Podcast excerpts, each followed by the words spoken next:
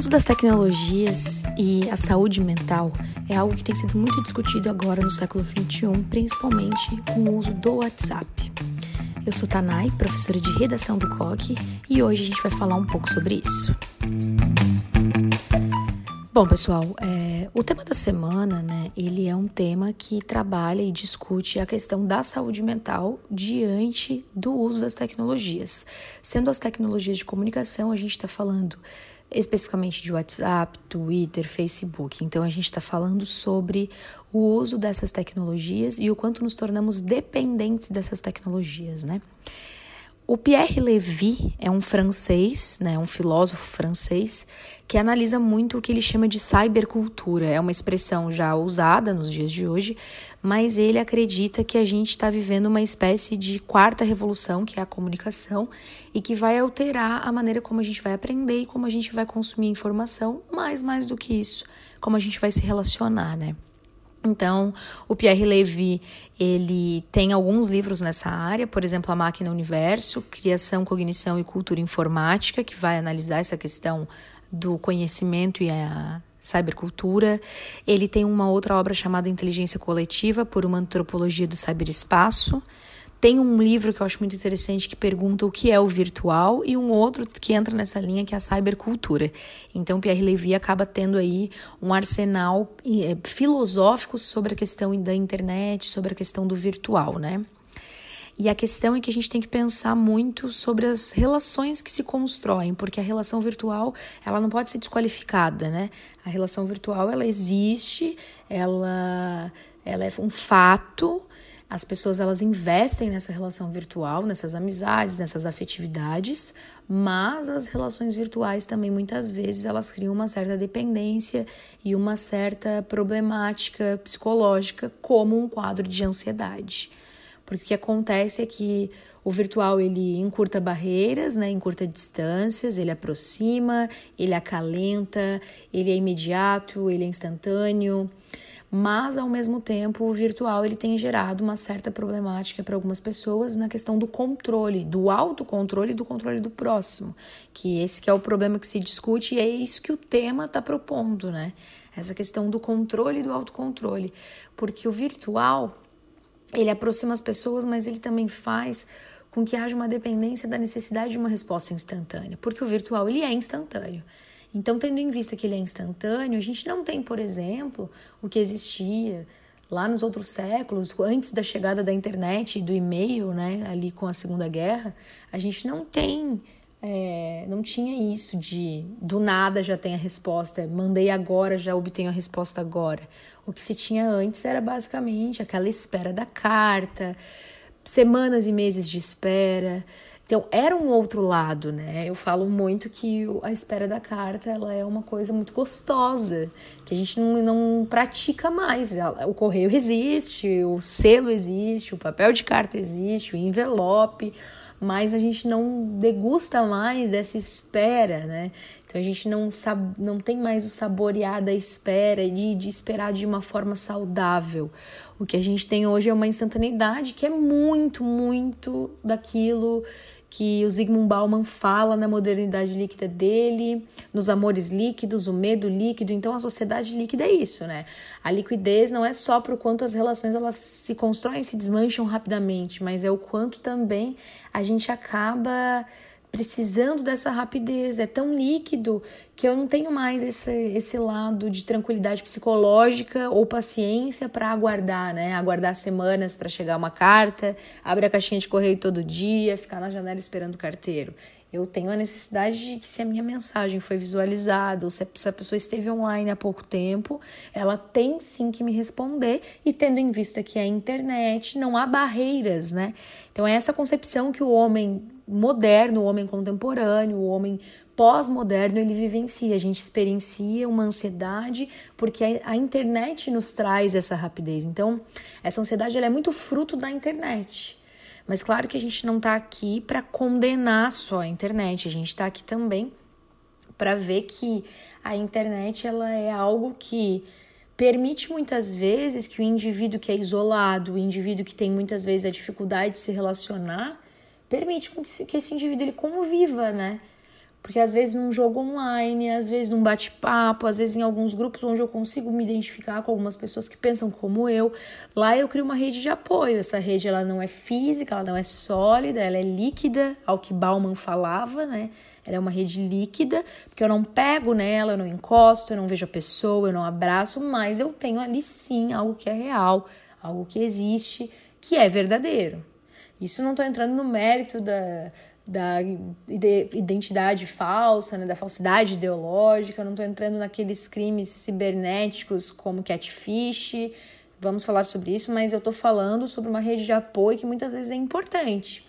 Esse tema, né, ele não é um tema que envolve o que a gente está vivenciando agora com Covid, né, Covid-19, mas é algo que, se a gente pensar, é bem isso, o quanto essa situação de quarentena, a internet, ela é sensacional, porque nessa situação de quarentena a gente pode trabalhar, a gente pode estar nesse bate-papo, a gente pode ter as videoaulas, mas mais do que uma evolução intelectual, a internet hoje ela nos permite o que? Ela me permite uma videochamada, ela permite uma chamada em grupo, eu posso estar com os meus amigos mesmo não estando, né?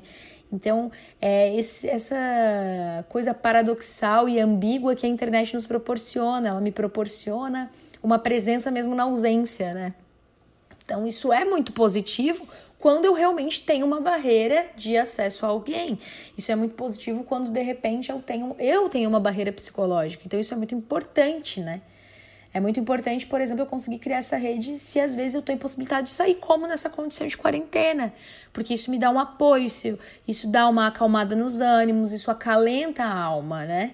Mas também ajuda, por exemplo, aquela pessoa que ela é muito tímida, então lá ela se solta, ajuda aquela pessoa de repente que muitas vezes na escola, infelizmente, foi uma vítima de bullying, mas lá na rede social consegue encontrar um apoio, consegue se identificar com algumas pessoas. Então isso é muito bacana, isso é muito interessante, né? Então, a internet sim é uma potencializadora da redução de barreiras, ela facilita. Mas ao mesmo tempo, ela gera o que? Ela gera o comodismo, né? A internet, infelizmente, gera o comodismo em muitas situações, porque ela vai gerar o comodismo de de repente assim, eu não preciso sair mais da minha casa. Por quê? Porque eu tô protegida, né? Eu tô protegida com essa rede, eu aqui não não corro riscos, eu me relaciono só com aquelas pessoas que eu escolho me relacionar, então eu eu tenho a minha rede perfeita para mim. E também eu simplesmente, se eu não quero mais conversar, eu saio. Então eu não tenho o embate na cara ali direto, né? Então ela pode sim gerar um comodismo, mas pior do que o comodismo, porque o comodismo, uma hora a gente quer sair dessa zona de conforto, né? Uma hora esse comodismo ele bate na porta e pede a conta disso, ó, sai disso porque você tá parado, você tá estagnado. Então existe um fim para o comodismo. E esse fim às vezes pode ser muito doloroso, né? A conta a se pagar ela pode ser muito alta do comodismo. Mas o que eu diria que é pior nesse quadro não é nem o comodismo, já que ele acaba, mas é realmente uma ansiedade frente à rede social, que é o tema da semana, né? Essa ansiedade que ela é fruto de uma espera que a gente não sabe ter. Porque essa espera não é nenhuma espera, né, gente? É um conceito de espera muito, muito contemporâneo, muito ansioso, né? Porque é uma espera que eu não posso esperar um minuto, é uma espera que eu não posso esperar 10 minutos. É uma espera que se eu tiver que aguardar por 10 minutos, eu vou pegar esse celular, eu vou desbloquear a tela desse celular muitas e muitas vezes para ter certeza que a pessoa não me respondeu, sendo que eu vou receber uma notificação na minha tela. Mas é esse ato de ter que pegar o celular, desbloquear a tela, virou quase um cacuete, é uma mania de desbloquear essa tela, né?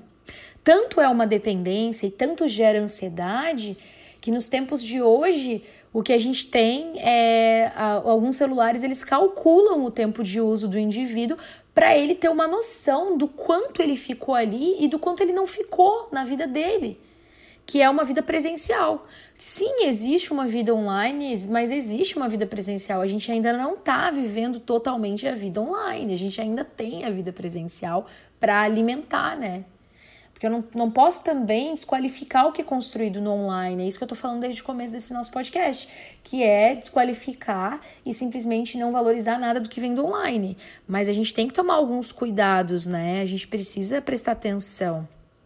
Por exemplo, assim, quando eu falo dos perigos e do comodismo, gente, Em 1999, né, criou-se um jogo chamado Second Life. Ele foi posto para prática no Brasil em 2003 e simplesmente foi um jogo que ali a gente criava realmente uma vida. Olha o nome Second Life. Só que as pessoas elas se perderam completamente. Ele, ele simplesmente gerou nas pessoas uma dependência. As pessoas não queriam mais sair na rua para comprar ou para se relacionar. As pessoas elas queriam construir ali, consolidar ali simplesmente essa vida, essa existência. E elas achavam que isso já era o suficiente, que isso bastava para elas.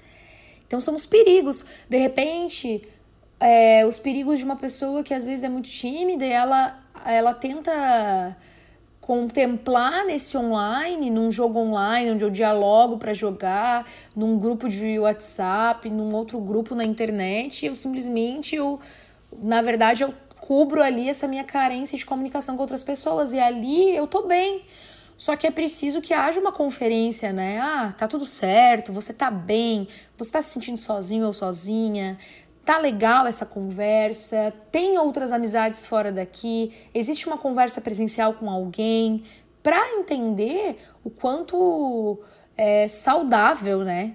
Porque não é problema a existência na internet, desde que ela seja saudável, desde que ela respeite os limites do que é o virtual e do que é o presencial.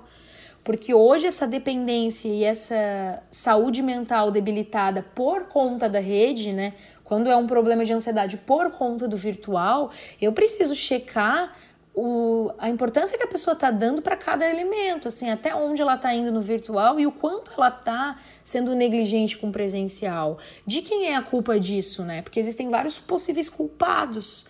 É, o principal culpado, obviamente, é a internet, que ao mesmo tempo que se oferece pra gente, não alerta para os perigos dela, né? Então ela é muito atraente, ela é muito sedutora, mas ela não nos alerta, ela não vem já com uma campanha acoplada ali de prestem atenção, porque isso pode extrapolar os limites, porque existem sim limites. Existe limite para tudo, né?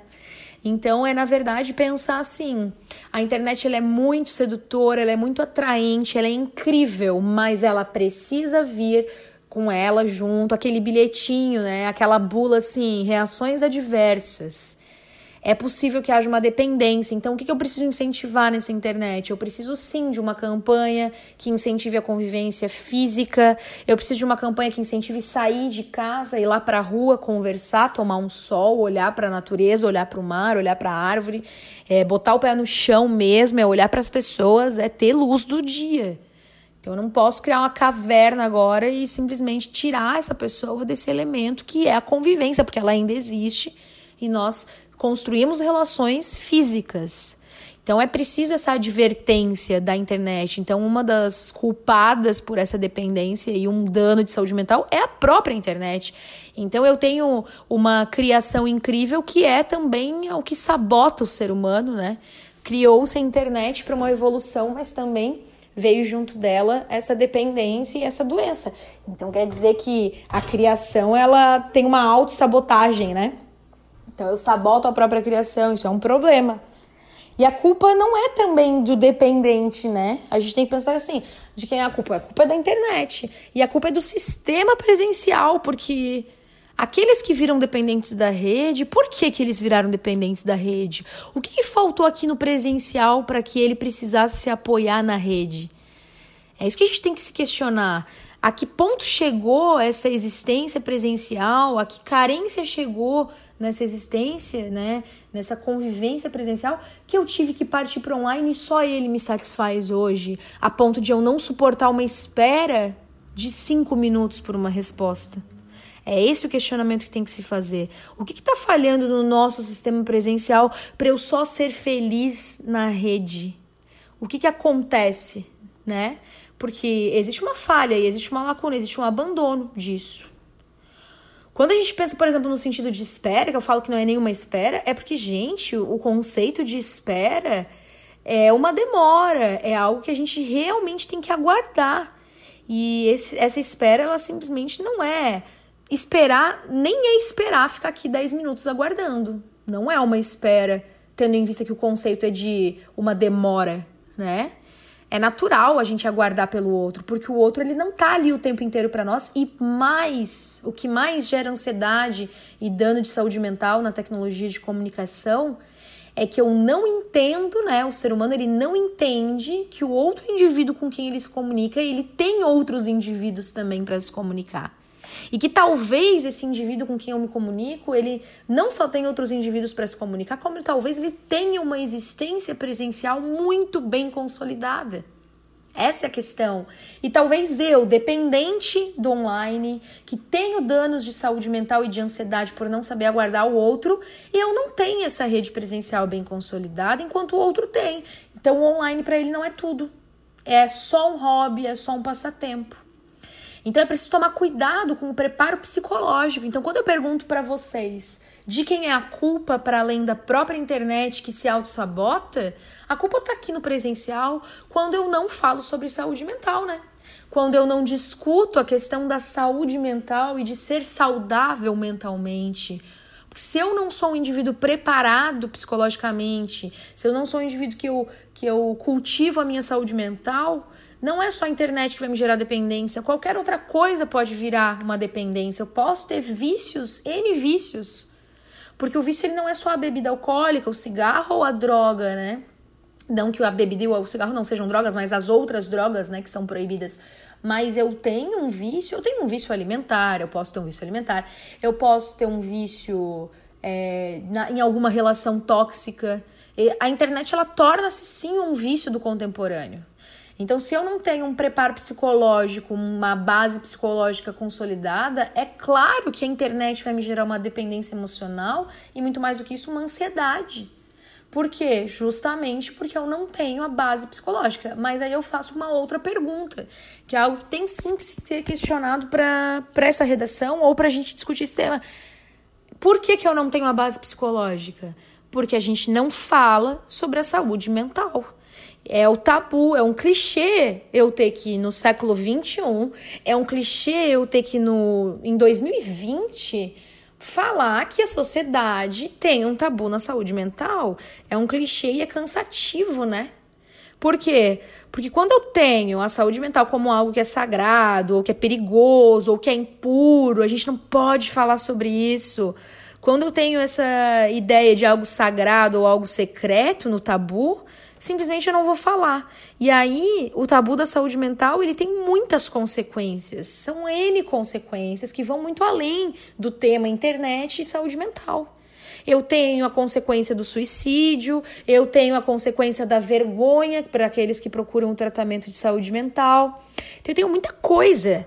Se a gente parar para pensar, o uso das tecnologias de comunicação e a saúde mental é um tema que, se eu cavocar, eu vou muito além. Eu vou muito longe com isso. Porque assim, a gente sabe que a saúde mental não pode ser um tabu, mas a gente criou esse tabu, na verdade, a gente alimentou esse tabu. Por quê? Se a gente parar para pensar, o primeiro escritor que fala de saúde mental vai ser o Machado de Assis, né? O Machado de Assis, quando ele escreve lá O Alienista, ele vai lançar pela primeira vez, na verdade não é a primeira vez, né? É, ele vai começar a discutir, na verdade, a saúde mental. Porque, assim, se a gente for pensar é, na saúde mental na literatura brasileira, quando é que vem, então? Vem só no realismo, gente. Vem só no realismo, basicamente ali, ó, 1881, Machado de Assis vai lançar o quê? Vai lançar Memórias Póstumas de Brás Cubas. E a gente sabe que em Memórias Póstumas a gente já começa a discutir a questão da psicologia, a gente já começa a ter ali a discussão do tratamento de alguns remédios para a questão emocional. Então, quer dizer que é só em 1881 que o Brasil começa a falar sobre saúde mental, mas não foi tranquilo. Não foi tranquilo. Tanto é que, ali em 82, logo na sequência, o Machado de Assis faz o Alienista, que vai trazer a questão da saúde mental de forma muito forte. Então, é aquela ideia do tratamento psicológico, de entender supostamente quem era louco e quem não era. Então é uma literatura muito tardia e que gerou muito preconceito. Então, na literatura é isso, e aí é que o Brasil começa a trabalhar com a questão da psicologia, com a questão da psicanálise. Machado de Assis sempre foi muito contemporâneo, né? Ou seja, ele, tinha, ele era muito visionário, ele trabalhava muito com o seu tempo e com os outros, e ele sempre nos serviu para os tempos daquela época e para hoje. Por isso que ele é chamado de contemporâneo, né? O Giorgio Agamben, ele diz que o contemporâneo é o que serve para o seu tempo e para outros.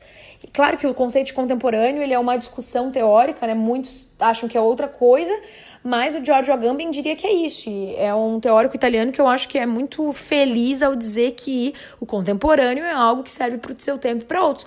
E o Machado de Assis ele é um contemporâneo porque ele fala sobre a saúde mental. E se eu leio hoje o alienista, eu me identifico claramente com o alienista, com a sociedade que aponta o dedo para o suposto louco. Olha lá o louco. Por que, que ele é louco? Ah, porque ele fala sozinho. Ah, porque ele anda na calçada criando a própria lógica. Então, para onde que esse louco tem que ir? Ele tem que ir para hospício e bota no hospício e não se fala mais nisso. E aí todo mundo vira, vira alvo de fofoca, né? O fulano tá no hospício. Então, por que, que o Machado de Assis, de 1882, me serve hoje? Porque criou-se o tabu. Não se fala sobre a questão da saúde mental, não se fala sobre a sexualidade, a gente criou tabus. A gente trabalhava naturalmente com as coisas e a gente tornou essas coisas veladas. São silenciadas, são escondidas, mas elas existem. Aí é que tá. Não é porque eu deixo de falar que isso deixa de existir. E aí eu tenho o problema da saúde mental. A saúde mental ela existe, a saúde mental ela é fragilizada sim, ela não é fragilizada para todos, mas ela é um grande problema na sociedade, não só na brasileira, mas na mundial. E a saúde mental ela precisa sim ser discutida, ela precisa ser tratada. Se eu cuido da minha saúde corporal, eu preciso cuidar da minha saúde mental. As coisas estão atreladas, com certeza elas estão atreladas, mas eu preciso pensar muito bem que, embora eu tenha o cuidado com a saúde física corpórea, embora eu tenha, por exemplo, meu cuidado com o endócrino, as minhas taxas hormonais, eu ainda tenho um outro elemento que eu também preciso acompanhar, que é a minha saúde mental. Se eu tenho uma base de saúde mental, se eu tenho uma saúde mental bem consolidada, bem tratada, quando eu entro para online e lá me relaciono, possivelmente eu não vou criar uma dependência desse online. Possivelmente eu vou ter uma boa resolução de mim mesma para conseguir ter relações saudáveis no online e relações saudáveis no presencial. E se eu aguardo por uma resposta no presencial, eu posso sim aguardar por uma resposta no online. É essa condição que o indivíduo tem que conseguir alcançar. Mas onde ele vai alcançar? Ele vai alcançar na hora em que ele entender que ele precisa de um acompanhamento psicológico. Mas quem precisa do acompanhamento psicológico? Não é só a pessoa dependente da rede social. Não é só a pessoa que tem ansiedade por conta de uma rede social. Não é só essa pessoa. A pessoa, para não gerar dependência, ela precisaria ter uma base sólida na questão de psicologia mesmo, de estar equilibrado emocionalmente. Como? Amor próprio, a autorresponsabilidade de entender que isso está acontecendo e que é um problema, ele é real e que ele pode ser sim curado. É a questão de ter uma boa relação com as pessoas e de entender que algumas relações vão ser tóxicas quando acabar com elas. É não gerar uma dependência de uma relação que não acrescenta em nada, para daí conseguir consolidar relações saudáveis também no virtual. É óbvio que se eu não tenho uma relação saudável no presencial, eu não vou conseguir construir uma relação saudável no online. Porque, gente, o online pode ser lindo e maravilhoso por um tempo, mas ele pode me gerar muitos outros danos. Se eu tenho problema no presencial e eu não fui cuidar disso, psicologicamente falando, e se eu não sou feliz no presencial e eu vou para online para satisfazer essa infelicidade e tapar um buraco, eu vou criar um problema, porque eu corro um risco de fazer o quê? Eu corro um risco de criar uma outra identidade. Porque no online eu posso ser quem eu quiser. É a realização de um grande desejo, né? É psicanalítico isso. É a, é a realização de um desejo de fantasia. Gente, é um fetiche. Eu posso ser quem eu quiser. Eu, como mulher, posso ser um homem né? Então eu posso ter uma identidade masculina na internet. Eu posso simplesmente ter uma outra imagem. Ou seja, a internet ela é muito democrática, ela é muito ampla, ela é sensacional, como eu falei. Mas ela é muito perigosa quando eu não tenho uma base sólida na minha saúde mental no presencial. E aí eu posso simplesmente gerar aqueles crimes de catfish, que tem aquele programa da MTV que fala sobre isso. Então, para eu ser aceito, eu gero essa dependência e para piorar, eu sou outra pessoa. Por quê? Porque eu sou aceita apenas sendo o outro? E que outro é esse que eu construí? Eu virei um outro na internet com base em quê? Nos padrões. Sou aquilo que vão aceitar. Mas por que que vão aceitar só aquilo, né? Então são questionamentos. E aí, quando a gente pensa na internet e vai cavando esse assunto, ele é muito amplo, porque, por exemplo, é, eu tenho aí o programa Catfish da MTV, que trabalha com a falsidade ideológica nas relações afetivas. Eu tenho hoje um é um reality show é, americano, mas que já tá no Brasil, que é o The Circle, que tem na Netflix e que fala muito sobre isso. Vamos botar todo mundo para se relacionar na internet. Vamos ver quem vai ser quem aqui, né? Como vai se dar essa relação? E a dependência da ansiedade de aguardar uma resposta. Então eu já tenho aí o problema. Quando a pessoa vai para esse reality show e ela quer passar por outra, ela já tem um problema, tá? De autoaceitação. Ela já tem um problema da padronização social. E ali ela também tem a ansiedade das respostas, a ansiedade da conversa. Então, sim, a dependência e a ansiedade, fruto da tecnologia de comunicação, ela é resultante de uma falha que a gente tem antes disso que é o tabu da saúde mental.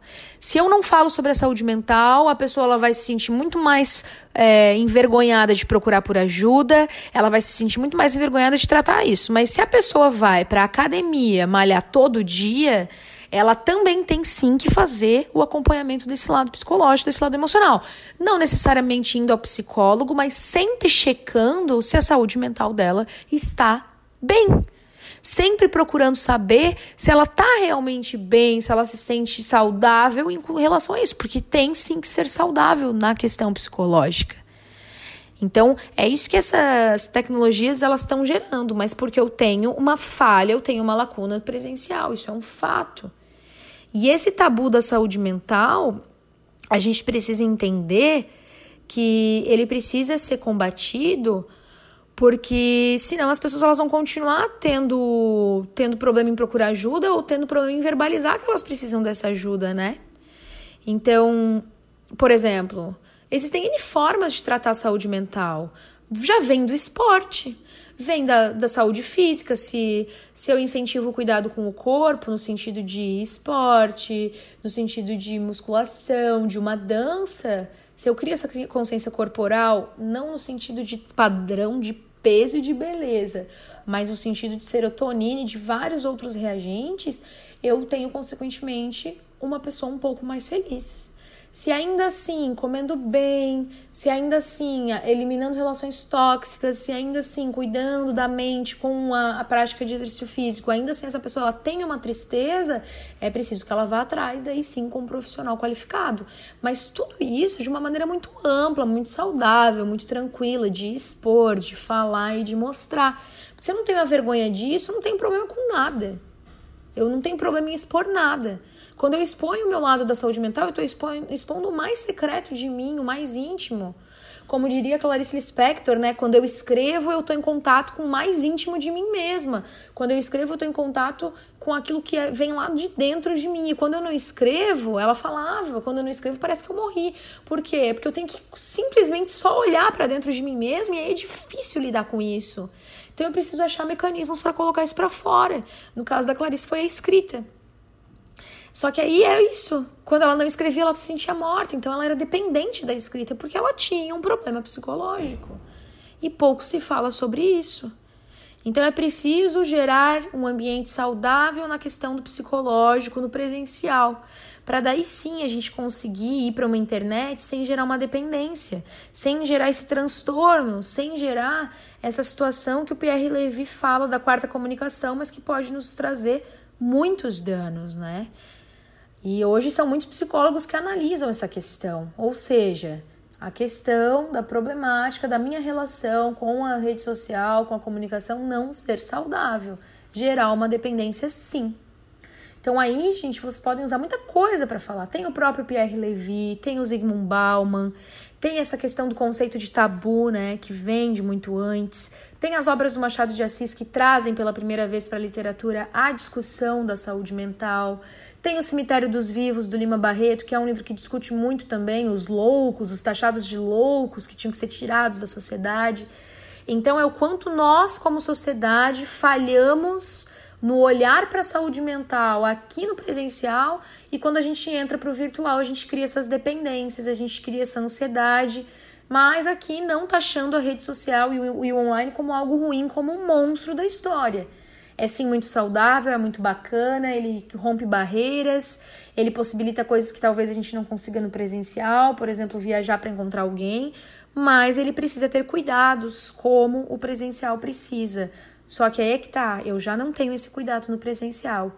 Então vamos cuidar da saúde mental tanto no presencial quanto no online, para que a gente possa ter obras como as do Machado de Assis tranquilamente lidas e comentadas, para que a gente crie outras obras no século XXI que discutam isso, para que a gente tenha saúde no online, mas também saúde no presencial, que é o, é o que vem primeiro, né? Para que a gente combata esses índices de ansiedade, depressão e dependência por conta do online. Então é preciso antes curar o presencial para a gente poder ter uma boa relação online, certo, gente? Então, esse foi o nosso primeiro podcast sobre temas de redação, sobre temas de atualidade, modernidade. É, nas próximas semanas a gente vai discutir outros assuntos, mas é isso.